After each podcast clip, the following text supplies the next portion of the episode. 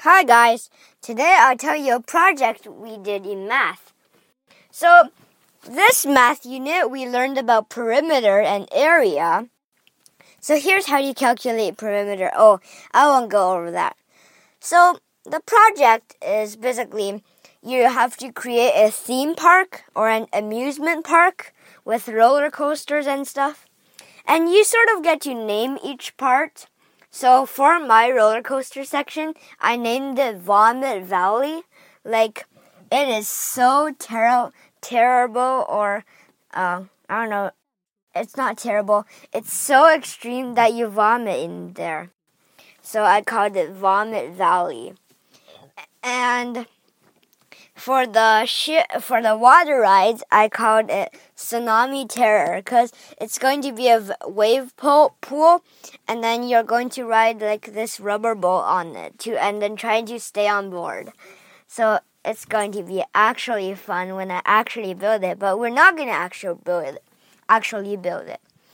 So first, you have to use a centimeter graph, one centimeter graph paper, and you have to calculate the perimeter and area of each section and show your work and show a formula.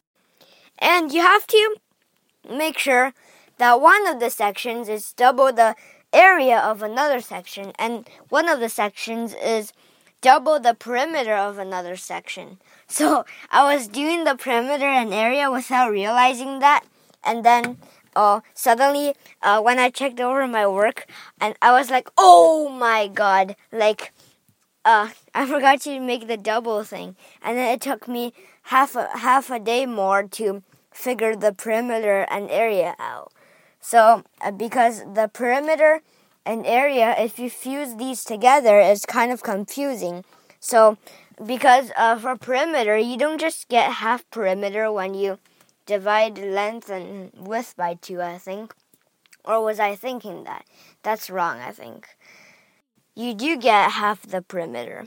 So, it's still pretty confusing because if you know one, uh, like, if you know one perimeter, like, say 21, and you want to make it mm, half of something, and you have to make it 42, and then make the side length something, and then suddenly one of the side, side lengths just become like I don't know, two centimeters, it just becomes so confusing.